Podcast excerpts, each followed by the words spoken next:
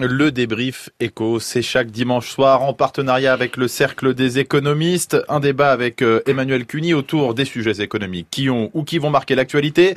Et ce soir, c'est une édition spéciale du débrief que vous nous proposez, Emmanuel, quelques heures après le référendum sur l'indépendance en Nouvelle-Calédonie. Oui, près de 175 000 électeurs étaient appelés aux urnes pour se prononcer. Ils ont dit non à l'indépendance à 56,4%. Le taux de participation, lui, a atteint 80,6%. Alors, qu'est-ce que ce résultat va changer fondamentalement dans le quotidien des néo-calédoniens. Le caillou, comme on dit, ses forces et faiblesses économiques et sociales, territoire relativement prospère dont le PIB, la richesse nationale, équivaut à celui de l'Alsace, la Nouvelle-Calédonie qui vide essentiellement des ressources du nickel et des transferts de l'État. Peut-elle souffrir, s'offrir, pardon, un nouveau modèle de développement? Si oui, à quelles conditions? C'est ce dont nous allons débattre avec nos deux invités. Avec nous aujourd'hui, Christian Saint-Etienne. Bonsoir. Bonsoir. Membre du Cercle des économistes professeur titulaire de la chaire d'économie industrielle au CNAM, le Conservatoire national des arts et métiers, et Dominique Plion, bonsoir. Bonsoir. Vice-président du mouvement Attaque. Je vous propose d'écouter pour commencer ce qu'a dit Emmanuel Macron. C'était juste après l'annonce des résultats. Il a rappelé pourquoi il a tenu à rester neutre dans la campagne qui a précédé. Avec le gouvernement, nous avons tenu à la stricte neutralité de l'État dans cette consultation et à la plus grande transparence de l'ensemble du processus électoral. L'État est engagé aux côtés de la Nouvelle-Calédonie pour garantir dans la durée la dignité de toutes les composantes de la société autour des valeurs de liberté, d'égalité et de fraternité. Christian Saint-Etienne, dans son allocution, Emmanuel Macron a également parlé de l'avenir qui doit passer par plus de dialogue, c'est ce qu'il a dit.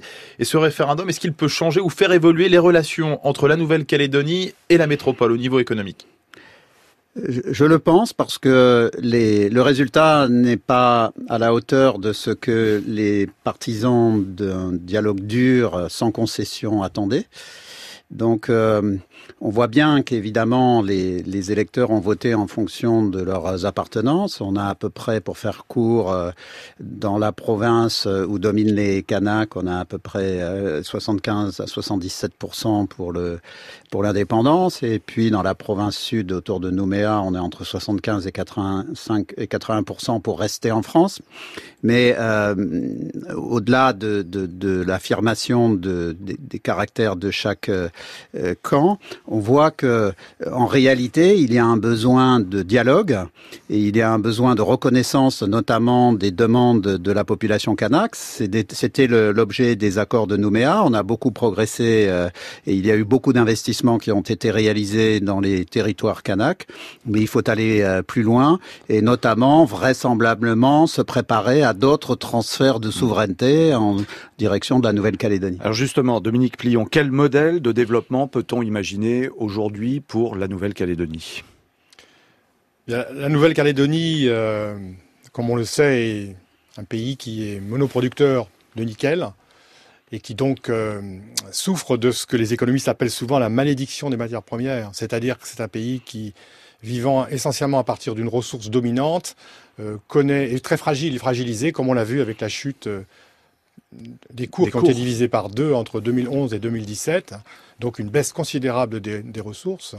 Et, par ailleurs, l'autre conséquence de cette malédiction des matières premières, c'est qu'il y a un effet d'éviction euh, sur les autres activités, c'est-à-dire que ça freine le développement des autres activités, et notamment un besoin de diversification de l'économie euh, Nouvelle, Nouvelle-Calédonie. Parce que la Nouvelle-Calédonie euh, bénéficie d'un tissu de PME très solide Exactement. finalement. Et, ce tissu de PME qui devrait être un vivier en termes d'activité, de croissance et d'emploi, bah, c'est pas le cas du tout. C'est pas le cas du tout, et c'est ça qui est tout, tout, à fait surprenant. Donc il y a des facteurs de blocage qu'il faut euh, au-delà des considérations politiques hein, de, liées au vote, je pense qu'il faut essayer de comprendre.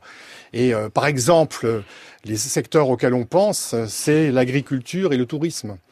Euh, il est étonnant de voir que ce secteur euh, occupe que 5% du PIB, c'est extrêmement faible. De plus, quand on regarde l'agriculture, il y a le secteur euh, marchand, mais il est deux, fois plus faible que le secteur non marchand informel.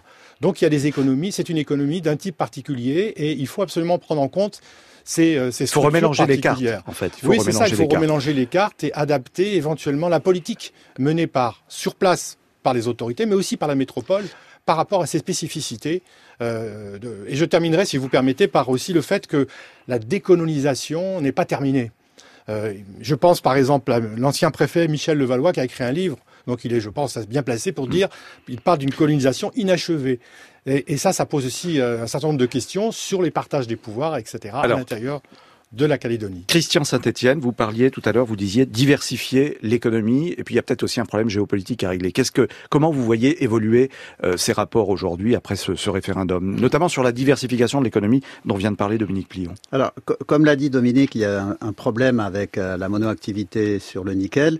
À la suite de la forte baisse des cours, on a un ralentissement de, de l'économie. L'économie néo-calédonienne est euh, actuellement en stagnation depuis 2016, 2017 2018. Donc ça a certainement joué sur le résultat du référendum. C'était évidemment imprévisible lors des accords euh, de Matignon. Euh, donc euh, pour diversifier, il faut aller bien sûr vers le tourisme. Le potentiel est colossal. Mais je pense qu'il y a un aspect crucial qu'il faut avoir à l'esprit. D'abord, un aspect politique qui est que les Kanak ne demande pas nécessairement euh, une indépendance absolue vis-à-vis de la France, mais demande euh, davantage de contrôle sur euh, leur vie personnelle, sachant que il y a un vrai problème dans cette zone du Pacifique, c'est que la Chine est en train d'essayer de s'imposer dans toutes les îles du Pacifique, notamment celles qui disposent de, de matières premières. Et il faut que la nouvelle la Nouvelle-Calédonie fasse rempart face à cette non, mais justement, je pense que les les, les Kanaks qui, qui réfléchissent, Jean-Marie Chibaou euh, s'est exprimé sur ce point, euh, ne veulent pas complètement sortir de la France pour pas se retrouver tout nus face à la Chine, qui serait euh, pas forcément très gentille à leur égard. Mm. On le sait, dans tous les pays où la Chine a investi, généralement, elle fait des prêts conditionnés à, à, à, à des astreintes. C'est pas du vrai investissement en fait. ils prêtent de l'argent et, ils veulent des, intérêts en oui, retour. Et, donc, quand on ne rembourse pas, ils prennent en pleine propriété les investissements qu'ils ont faits. Donc ça serait euh, très problématique pour la Nouvelle-Calédonie à moyen terme. On va poursuivre la discussion avec vous, euh, Christian Saint-Etienne, euh, Dominique Plion et Emmanuel Cuny sur, sur la Nouvelle-Calédonie. Mais avant, on va faire un, point sur le trafic ce soir. C'est la fin des, des vacances de la Toussaint. Le débrief éco avec le Crédit du Nord pour ceux qui entreprennent au cœur des territoires. Crédit du Nord, la banque pour ceux qui entreprennent au cœur des territoires. OPC Mobilité avec euh, Élise Thibault. Élise, des difficultés en, région parisienne Eh oui, ça coince notamment en ce moment sur euh, la 11 puisqu'il y a eu un accident important un petit peu avant le péage de Saint-Arnoux en direction de Paris.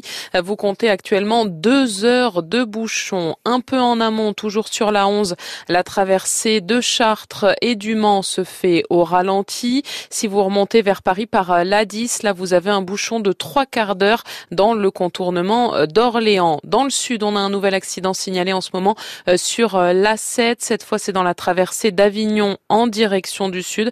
Attention au gros ralentissement. Et puis accident encore, cette fois sur l'A9 à hauteur de Fabrègue, juste avant d'atteindre Montpellier. Vous perdez déjà trois quarts d'heure. Élise Thibault en direct du PC Mobilité de France Info.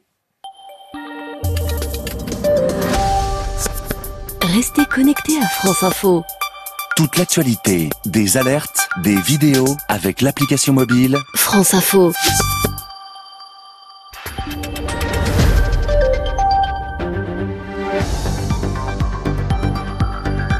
France Info. 17h, 20h. Jules de Kiss. L'avenir économique de la Nouvelle-Calédonie après le référendum, le non à l'indépendance. On continue à en parler sur France Info après l'info à 19h50 avec Thomas Bénèche. Les 123 skippers de la Route du Rhum 2018 vont-ils battre le record de la traversée de l'Atlantique en solitaire? Il y a 4 ans, Loïc Perron remportait la course en 7 jours et 15 heures. Aujourd'hui, il est à nouveau au départ de l'épreuve, aux côtés entre autres d'Armel Lecléache, qui doit faire un tout premier arrêt dans cette course à Roscoff suite à un léger problème technique. Le parquet de Versailles ouvre une enquête préliminaire après les dégradations de deux boucheries en fin de semaine dans les Yvelines. Les systèmes de vidéosurveillance sont en cours d'analyse. Vendredi, les deux établissements ont été attaqués du chiffre 269 signe distinctif d'une association militant pour la défense de la cause animale. Du faux sang a aussi été aspergé sur l'une des deux boucheries. Intempérie meurtrière la nuit dernière en Sicile. Elles ont fait au moins 12 morts, dont 9 issus d'une même famille. Tous sont décédés à la suite de la crue d'une rivière qui a frappé leur habitation. Les corps des victimes ont été retrouvés dans la commune de Casteldacci Brescia, commune à l'est de Palerme. En Ligue 1 de football, de gros scores ce soir à l'issue des matchs disputés dans ce championnat. Saint-Etienne l'a emporté sur, Angers, sur Angers pardon, 4 à 3 et Nantes sur Guingamp 5 à 0. À suivre ce soir à 21h, Montpellier face à Marseille. En tennis, le russe Karen Kachanov a remporté cet après-midi brillamment son tout premier Open Masters 1000 de Paris-Bercy. Il est venu à bout du Serbe Novak Djokovic. Une victoire en 2-7, 7-5, 6-4. France Info. Le débrief éco avec le Crédit du Nord. Pour ceux qui entreprennent au cœur des territoires. Crédit du Nord, la banque pour ceux qui entreprennent au cœur des territoires l'avenir économique de la Nouvelle-Calédonie. Nous en parlons ce soir avec Emmanuel Cuny et nos deux invités, Christian Saint-Etienne du Cercle des économistes et Dominique Plion, porte-parole du mouvement Attaque, enseignant à Paris 13 justement. Dominique Plion, en Nouvelle-Calédonie, il y a des, aides publiques comme partout ailleurs. Est-ce qu'elles sont bien allouées? Est-ce qu'elles permettent de, dynamiser l'économie? Alors justement, oui, il y a un problème, je pense, de ce côté-là, mais encore une fois, il faut parler avec beaucoup de modestie parce que c'est peut-être les gens en métropole non plus. Euh, voilà, euh, voilà, je crois qu'on doit être très modeste là-dessus. Simplement, ce qui me frappe, c'est que euh, il y a beaucoup d'aides, ce qu'on pourrait appeler d'aide publique à la personne, financement de services publics, hein, par exemple, et euh, pas assez probablement d'aide à l'investissement. Euh, précisément dans cette perspective de diversification de l'économie dont on parlait tout à l'heure. Il faut dire que en Nouvelle-Calédonie, on ne paye pas d'impôt sur le revenu. Alors, il y a un système fiscal qui est bizarre, qui n'est pas satisfaisant, en effet, à mon avis. Mais ça, ça touche aussi la question de l'incitation est-il incitatif ce système Et deuxièmement, est-il redistributif? Hmm. Et là, ça touche une autre question qui est la question des inégalités, parce que il faut vraiment en parler tout à l'heure, hein, à un, moment donné dans cette émission, c'est fondamental. Allons-y. C'est un des voilà, c'est un pays. Le moment voilà, on y est. C'est un pays où le taux de pauvreté est deux fois plus important qu'en France par rapport à la population, et deuxièmement où les inégalités sont absolument considérables, liées notamment à, à, à, bien à la, au kaléidoscope des populations. Vous avez d'un côté les Caldoches qui sont quand même qui ont le pouvoir économique, ce sont les anciens colons euh, et bagnards qui sont venus depuis le 19e siècle, et puis vous avez les, les Kanaks en particulier, qui sont plus nombreux, hein, population. Et euh, il y a un problème d'équilibre en, termes économiques, mais aussi les cultures sont pas les mêmes. Et je crois que ce qui est important, c'est aussi de, connaître et de respecter ces cultures. Il y a une grande diversité euh, de cultures, euh, à la fois au sens culturel, mais aussi de culture économique. Et ce que vous évoquez là, justement, sur la place des différentes communautés dans l'économie, vous l'avez aussi abordé au début de notre, entretien, Christian Saint-Etienne, sur notamment la place des Kanaks au pouvoir économique. Il y avait eu dans les accords de, de Nouméa la convention 400 cadres. Il fallait former des cadres Kanak pour justement équilibrer ces rapports de force euh, de, dans, dans l'économie de la Nouvelle-Calédonie. Et on est encore très très loin du compte. C'est quelque chose sur lequel il faut mettre l'accent. Oui. Alors les, les Kanaks euh, représentent 39% euh, de, de, la population de la Nouvelle-Calédonie. La, la Nouvelle-Calédonie a aujourd'hui des compétences extrêmement larges pour l'enseignement secondaire, le commerce extérieur, la sécurité civile, le droit civil, par exemple. Mais euh, tout le domaine régalien est resté euh, autorité euh, métropolitaine. Donc euh, la, la, la, question, c'est notamment euh, faut-il décentraliser l'enseignement supérieur, qui ne l'est pas encore, ce qui permettrait vraisemblablement de rétablir l'équilibre dans la formation des élites kanak? Ça, c'est un point important. Mais euh, vous, vous, vous n'aurez pas euh, une montée des élites kanak si vous n'avez pas des investissements très importants dans la partie. Alors qui doit mettre l'argent? L'État français automatiquement ben, ben, Il y a d'une part l'État français qui le fait, hein, des investissements investissements considérables ont été réalisés. On a construit un nouvel aéroport, un, un, un hôpital ultramoderne a été construit sur l'île. D'autres investissements importants ont été réalisés. On a construit une troisième usine métallurgique sous contrôle Canac. Il faut encore en faire plus? Mais euh, vraisemblablement, il faut aller euh, davantage vers l'investissement dans les PME et pour essayer de faire émerger des, des entreprises de taille intermédiaire. Donc, euh, il faut passer d'un investissement macroéconomique et, et d'infrastructures qui étaient absolument nécessaires à un investissement davantage microéconomique. On hmm. pourrait penser, par exemple, que la BPI, la Banque publique d'investissement, prenne des positions plus importantes en Nouvelle-Calédonie. Dominique Plion, vous n'êtes pas euh, d'accord Non, non, je suis très rapidement simplement je, on aborde la question du nickel très Je suis oui, je suis non non, simplement on a je crois qu'on a trop investi dans le dans l'industrie du nickel Et dans la sidérurgie, je pense que l'État français a probablement et a probablement trop investi, enfin trop favorisé ce genre d'investissement par rapport aux autres activités. Cette question de diversification de l'île, parce que ça concerne aussi d'autres secteurs géographiques qui ont besoin d'être développés, hein, donc d'autres parties de des îles. Hein. Et là, il y, y a vraiment un problème. Il y a peut-être une correction de trajectoire à effectuer euh, en ce qui concerne la, politique de la métropole. Alors, à ce, sujet, à ce sujet concernant le nickel, je vous propose un témoignage, celui de Sybille Pauteta, elle est salariée de l'usine de nickel de Kognangbo, c'est à 300 km de Nouméa. On l'écoute au micro de Farida Noir. L'usine du Nord, elle est capable de générer, de, de maintenir en activité euh, toute l'année environ 400 sous-traitants. Sachant que lorsque nous sommes dans des grosses périodes de, travaux, ce qu'on appelle d'arrêt majeur, on a jusqu'à 700 personnes en plus sur le site.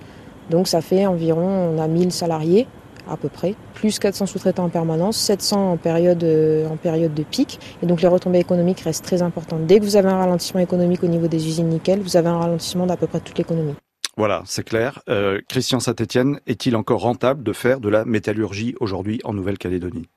Il faut diversifier. Il faut à la fois maintenir l'outil euh, sur le nickel. Le nickel, c'est euh, les réserves de, de nickel en Nouvelle-Calédonie, c'est un quart des réserves mondiales. Le nickel est absolument nécessaire dans le développement des énergies renouvelables. Donc c'est un, un, un, métal d'avenir. Il faut garder les usines sidérurgiques. Ce qu'il faut faire simplement, c'est diversifier l'économie. Vous avez aujourd'hui dans une population de 275 000 habitants à peu près 93 000 personnes qui travaillent. Il est clair que ce qu'il faut, c'est trouver 10 à 15 000 emplois supplémentaires supplémentaires pour euh, faire baisser le chômage et la pauvreté. Et ces 10 000 emplois, ils viendront, comme on l'a déjà dit euh, ce soir, dans l'industrie du tourisme et dans le développement des PME. Il ne faut pas surinvestir, euh, continuer de surinvestir sur le nickel. Il faut développer les alternatives. Dominique Pillon, est-ce que les forces locales en Nouvelle-Calédonie sont capables de prendre le relais? Et puis, quid des nouvelles générations aussi? Peut-être là, ça va évoluer, non? Alors là, c'est une question. La formation, puisque c'est une question notamment de formation, euh, c'est progressif. Donc prendre le relais, je pense que c'est relativement progressif. Ce qui est quand même frappant, euh, en lisant les interviews euh, des jeunes, on, s'aperçoit qu'ils ont une approche de leur de leur de leur avenir qui est un peu différent de, de, de leurs aînés. Et euh, donc on peut penser qu'il y a une maturation des esprits en ce qui concerne le développement de l'île chez les, chez les jeunes, c'est-à-dire qu'ils sont euh, plus tournés justement vers l'idée d'un développement économique euh, de moyen, de, moyen, de moyen et long terme. Je voudrais dire aussi qu'il y a une force de ce pays, de cette région du monde, c'est la fameuse zone économique exclusive qui représente deux fois et demi la France, dans laquelle il y a des, des richesses incroyable et extraordinairement importante en matière de pêche, par exemple, en matière d'énergie.